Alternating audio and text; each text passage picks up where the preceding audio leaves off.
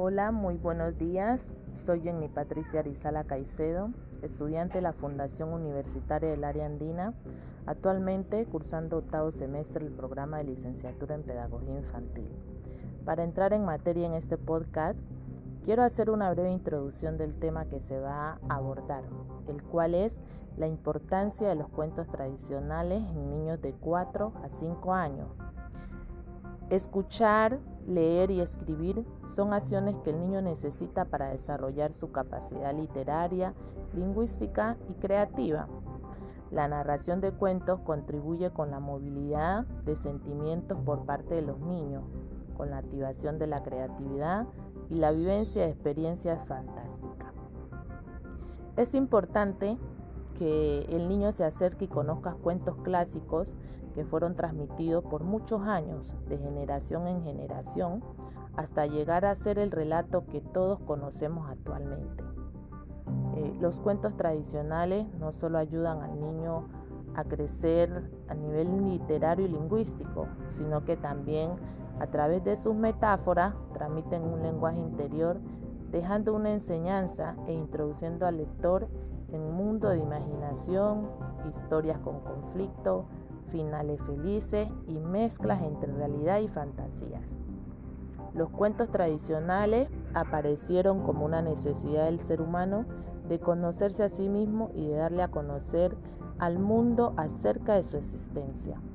Los primeros cuentos eran de origen folclórico, se transmitían oralmente y tenían infinidades de elementos mágicos que circundan entre lo mitológico y lo histórico a pesar de haber desnaturalizado por la fantasía popular. Pero, ¿qué son los cuentos tradicionales? Eh, los cuentos tradicionales son un relato de ficción breve y anónimo que forman parte de la cultura popular y cuyo origen es tan remoto como desconocido. Son historias transmitidas de boca en boca entre familias y comunidades a lo largo de los siglos. Eh, para los niños y las niñas de este tiempo, el cuento continúa siendo un instrumento emocional y mágico en sus años de escuela. Es un recurso claramente socializador que dispone de una llave especial para abrir la puerta de la lectura y de la escritura, e incluso de la convivencia y de la tolerancia. Pero sobre todo, su principal capacidad se basa en que todavía es capaz de activar el aprendizaje de la lengua escrita.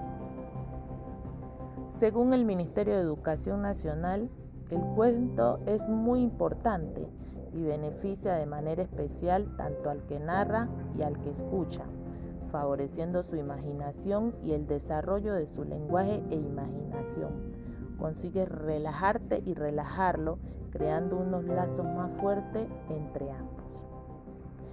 Es importante resaltar el papel que juega la literatura en los niños, debido a que permite que estos contribuyan nuevos significados, desarrollen la imaginación, opinen y den sus diferentes puntos de vista, acercándose a la realidad, explorando otro mundo. Y lo más importante es que los pequeños van construyendo su personalidad, pero a la vez el adulto debe propiciarle al niño espacios de interacción con libros, que los manipulen, que los lean en diferentes tonalidades para que el receptor, que en este caso son los niños, se involucren con el texto, acompañarlos en la iniciación de la lectura para despejar dudas, cuestionarlos y explicarles cuando sea necesario.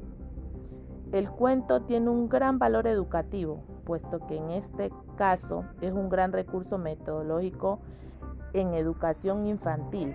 Sirve de base a muchas actividades de enseñanza-aprendizaje y contribuyen en el desarrollo de este proceso, como lo plantea Montalvo 2014.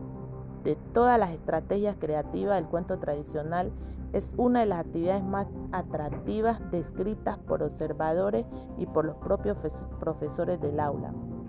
Los niños manifiestan un gran interés por ello. Es una actividad tradicional que debe seguir siendo privilegiada en la escuela. Desde mi punto de vista y como docente en formación, es importante señalar que los cuentos tradicionales infantiles son los motivadores más relevantes en esta etapa de la adquisición de la lectura y la escritura y uno de los medios más eficaces para crear y estimular el placer por los libros. Pero no solo es importante, sino que sirve como estímulo al futuro lector, sino también porque contribuye al desarrollo del lenguaje de la creación literaria. Muchas gracias.